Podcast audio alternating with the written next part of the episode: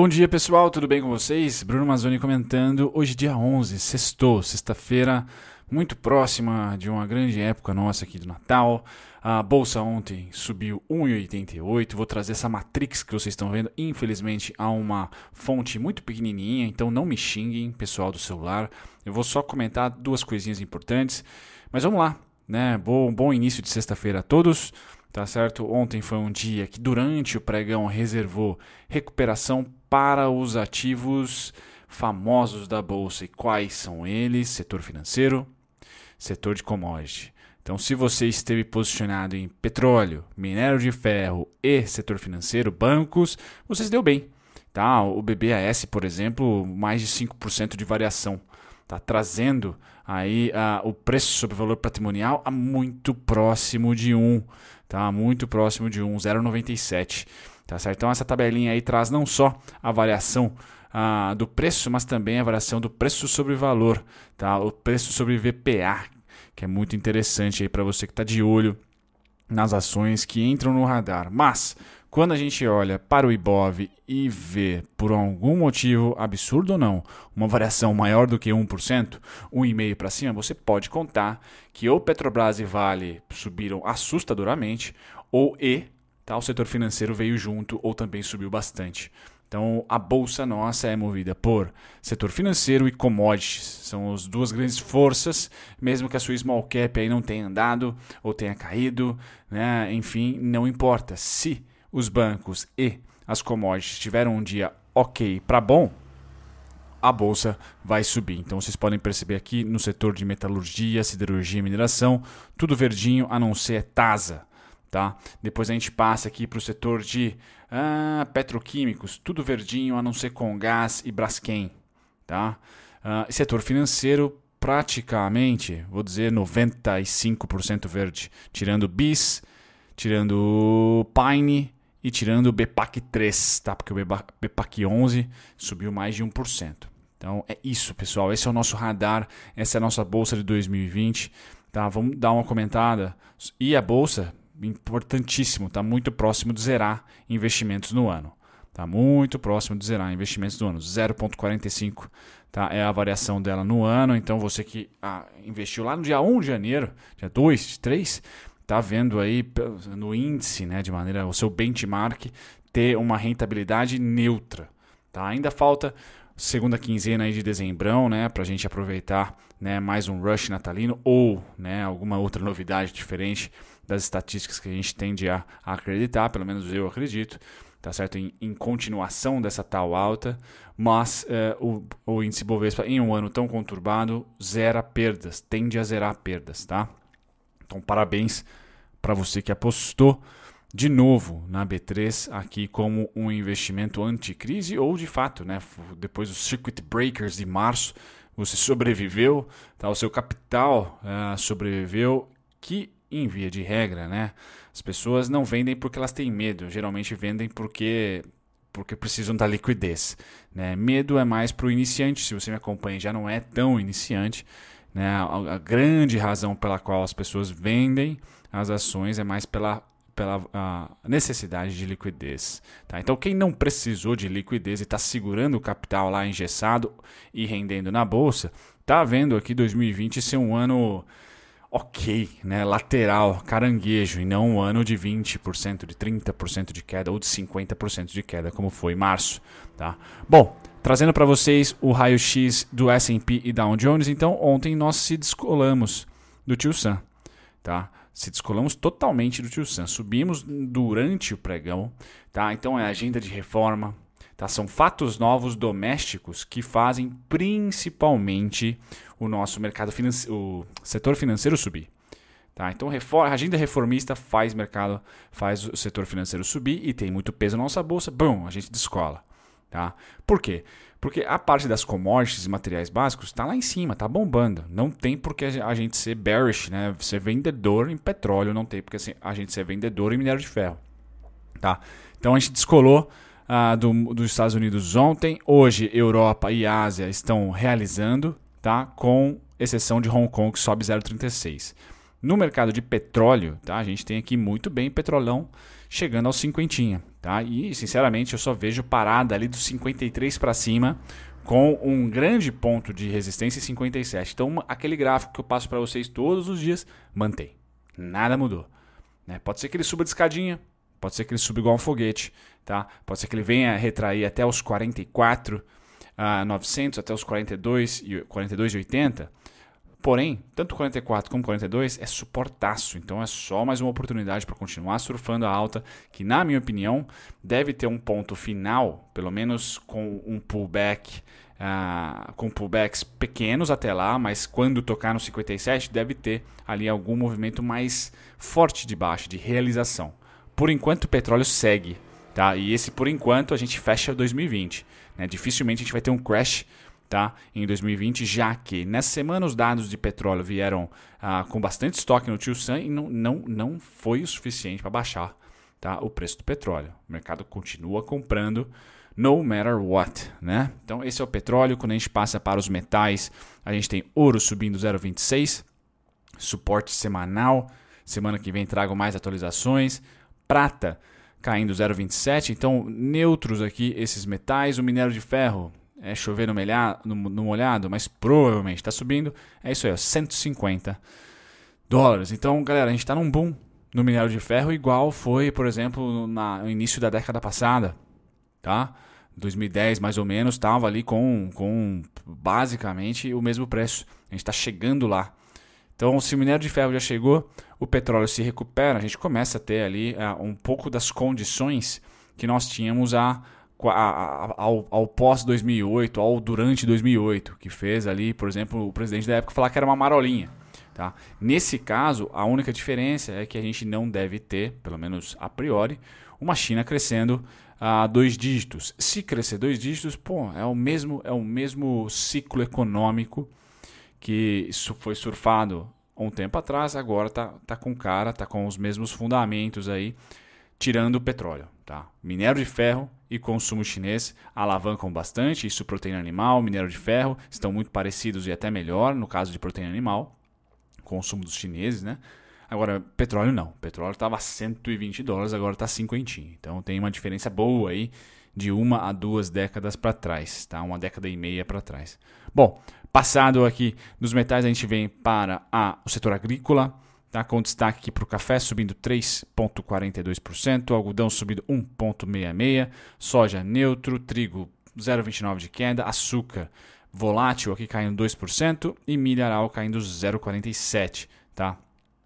Proteínas animais. Deixa eu dar um zoom para vocês. Temos o que aqui de bom? Então, bem lateral esse mercado, tá?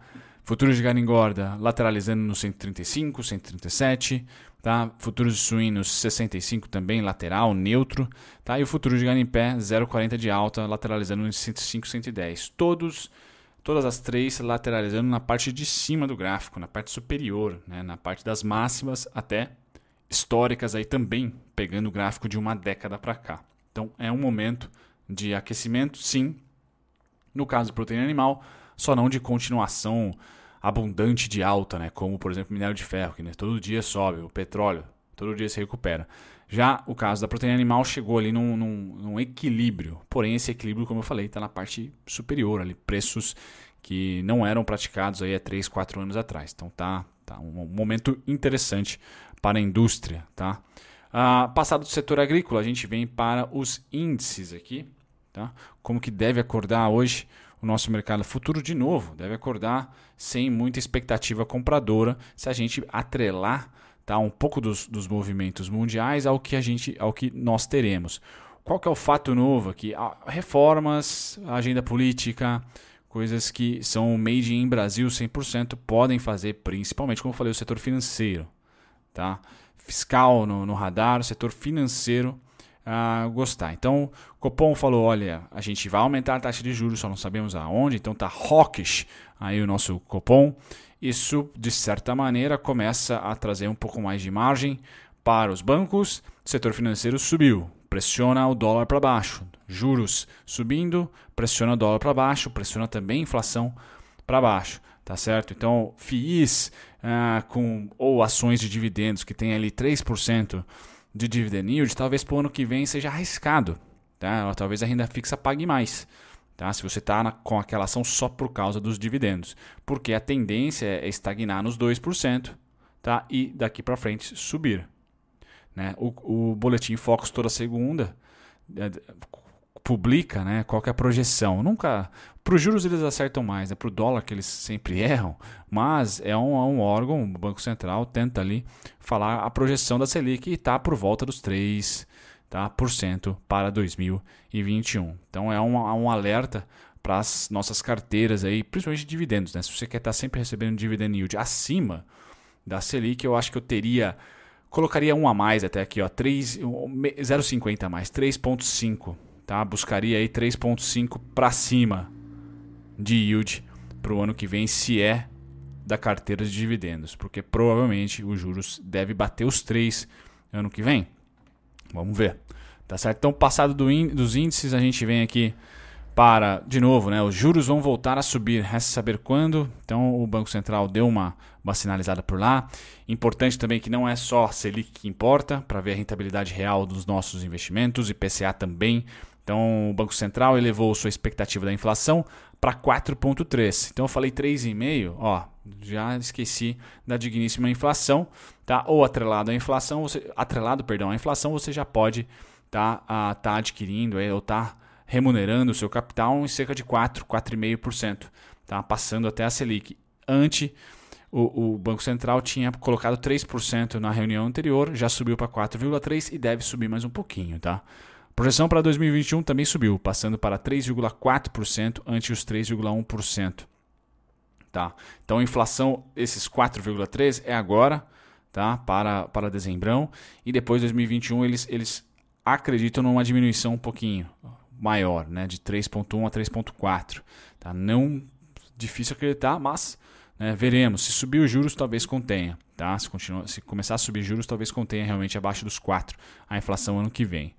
Uh, e a projeção para 2022 recuou uh, para 3,4%, número muito parecido. Esse cenário indica que a Selic, uh, que encerrará 2020 nos 2%, pode subir para 4 4% ao ano ou um pouco mais ao longo dos dois anos. É isso aí, pessoal. Então, carteira de dividendo para os próximos dois anos, tentar bater 4% de yield, eu acho que é bacana. 3,5% para o ano que vem, 4% ah, para 2022 pode ser uma meta. Tá? Tentar escolher ativos aí que remuneram acima de 4%. Tá? No comunicado, o cupom indicou que há uma recuperação desigual entre os setores produtivos, com os mais diretamente afetados pelo distanciamento social mantendo um nível baixo Óbvio, isso é um pouco chovendo molhado, mas aqui estão os números do próprio Banco Central, as projeções, né, não números. Tá? No, no, caso aqui da interação dos investidores, brasileiro institucional voltou a, a comprar um pouquinho mais veementemente, se essa palavra existe, com um pouquinho mais de força, tá? o nosso juros DI.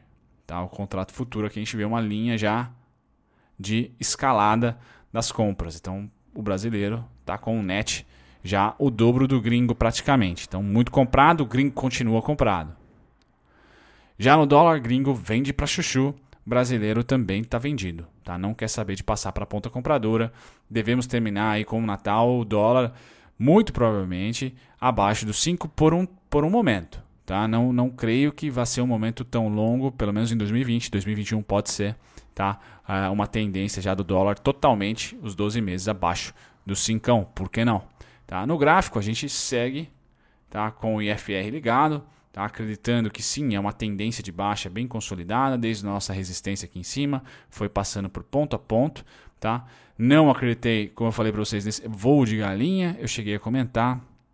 Tá? Um voo de galinha bem curtíssimo, bem curtinho mesmo. Tá? Não chegou aqui a nem. É, chegou muito próximo de fazer um fluxo já anterior aqui. E eu sigo somente acreditando em topos descendentes e também fundos. Próxima região 4962, que eu venho comentando com vocês, tá certo? Muda de cenário para mim, tá? Deixa eu tirar essa LTA que já foi. Muda de cenário para mim quando e somente se, tá? O dólar a partir de qualquer momento em 2020 ou 2021 conseguir subir não só acima dos 5138,5, tá? Que é um primeiro ponto agora de resistência, já que o preço está abaixo e não mais suporte.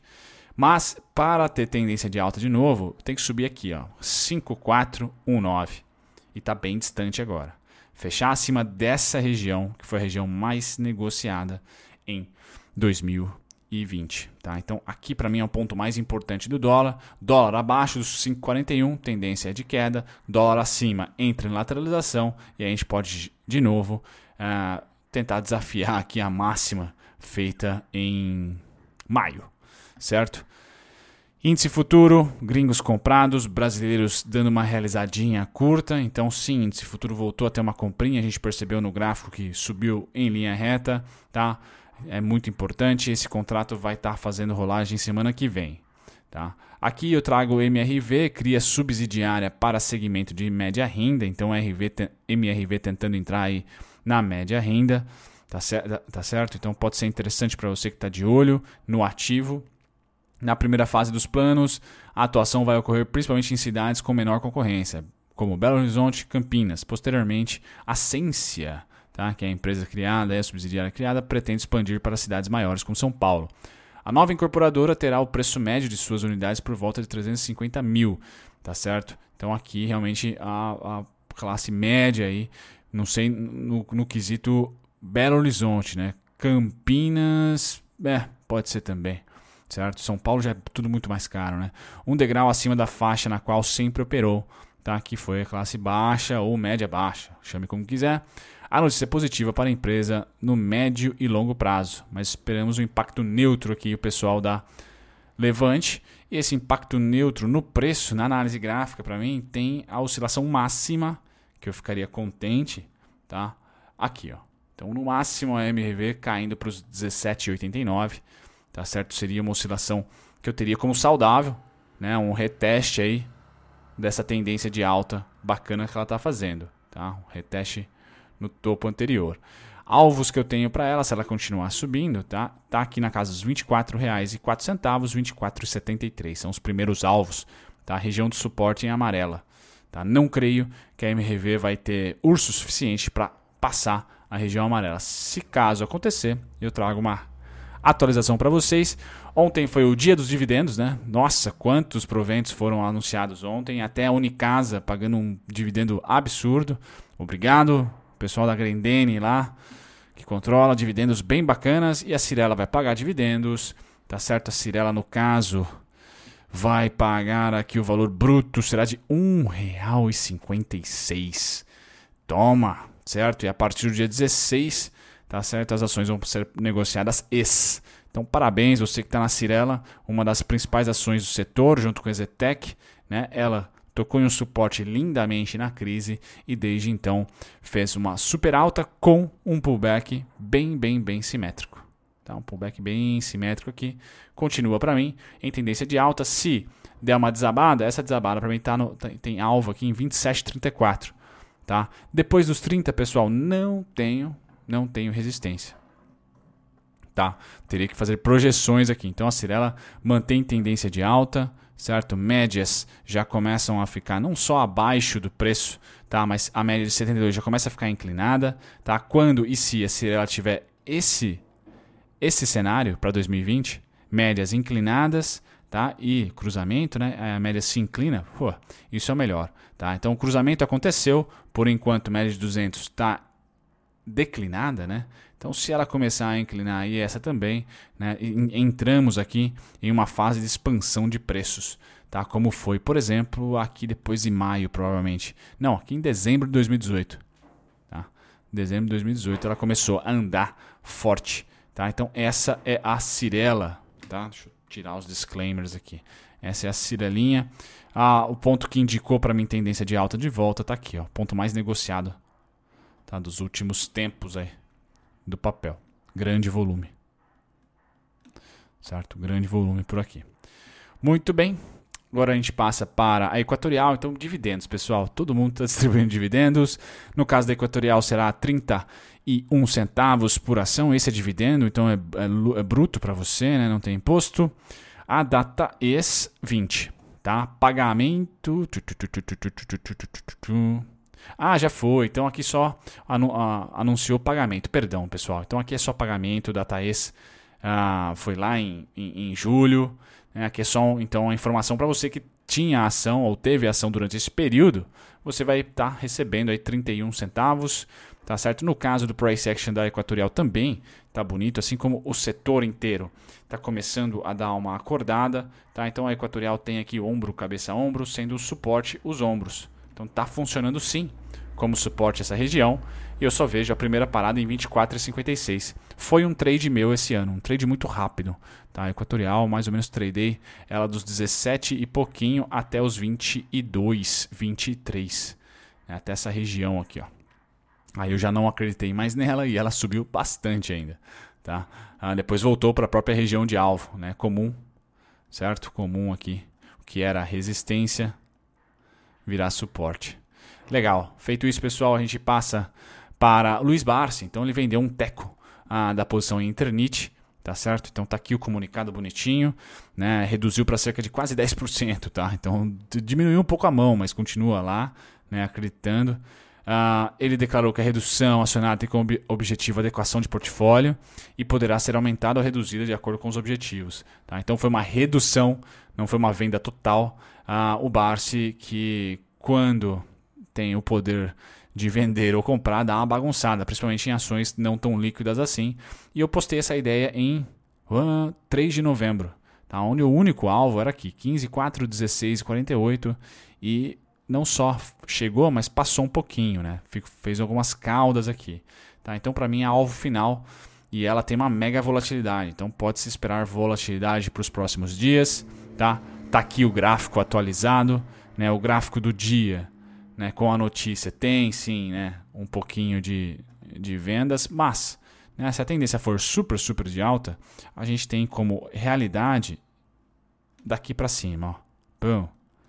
O ativo simplesmente começou a ter um volume acima da média a partir desse ponto aqui. Ó. Tá? Ups, não era você que eu queria a partir dessa faixa aqui. Ó. Então eu vou tratar a, os candles em verde com muito mais uh, carinho do que os candles anteriores, porque o volume a partir do primeiro candle aqui, né, a partir desse rompimento aqui, foi muito acima da média e continuou acima da média. Tá? Então eu vou ficar como, como grafista, então um marco zero eu teria por aqui, ó, na faixa dos R$ reais, opa, R$ reais aqui, tá? E vou estudar esse zigue-zague a partir de então. Uh, Eternity, nesse exato momento, eu não compraria porque está no topo. Então o grafista não pode comprar topo, certo? A não ser que seja position uh, para longuíssimo prazo, comprar rompimento. Eu, eu aguardo o famoso pullback, tendo como região predileta, né? Ou como marco zero, como eu comentei, a partir daqui, a partir daqui, ó. Bom. Então até 9,29, 10,90, acho que é totalmente natural a grana mudar de mãos por aqui. E se houver otimistas para o médio e curto prazo a partir de então, aí sim. Né? Mas precisa ter um pullbackzinho mínimo para a gente ter um pouquinho de desconto na Eternit, que sobe sem parar. Não é uma recuperação em V, né? ela redefiniu. Aqui estamos falando do topo de janeiro. Tá? Então, se a gente traçar rentabilidade a partir do topo, tá? estamos falando aí ó, de 141%. Tá? Então, natural ela cair para um sell in May go away. Tá? Deixa eu pegar aqui um, um, um, um julho, que no caso dela foi em julho. Vamos ver aqui. Ó. Pum. Cair 26%. Tá? Mínimo. Mais recentemente, já com os volumes altos, cair 21%. É o mínimo que eu espero para ela.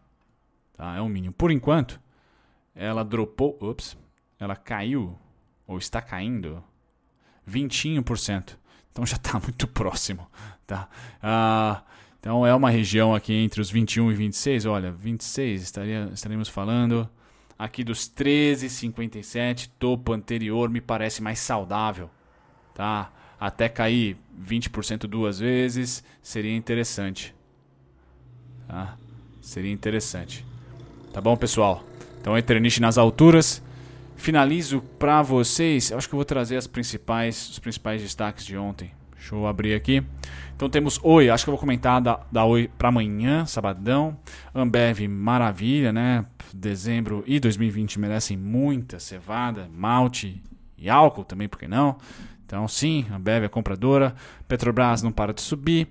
Cogna, deixa eu ver quanto ficou. 5,22 também, dá uma animada. São os grandes destaques de volume de ontem, certo? Itaúsa na região de resistência, cuidado com Itaúsa por aí. Magalu retraindo um pouquinho, bacana.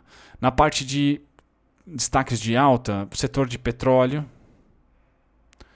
Ah, e que mais?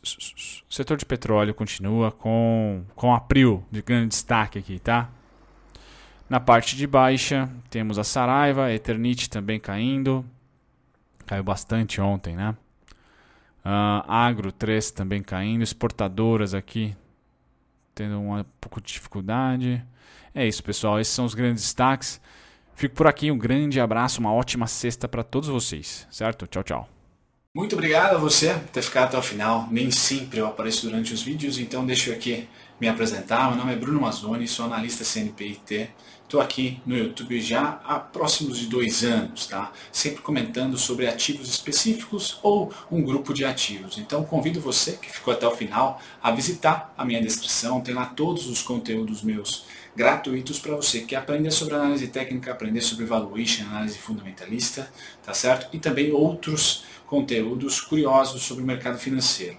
E, se você quer assistir sobre um ativo em específico, uma ação em específico, vá na aba Playlists e digite tá, o ticker ou o nome da empresa, mas principalmente o ticker da ação, e eu vou ter com certeza um vídeo para você lá, tá certo? Me apresento e fico por aqui. Até o próximo vídeo. Tchau, tchau.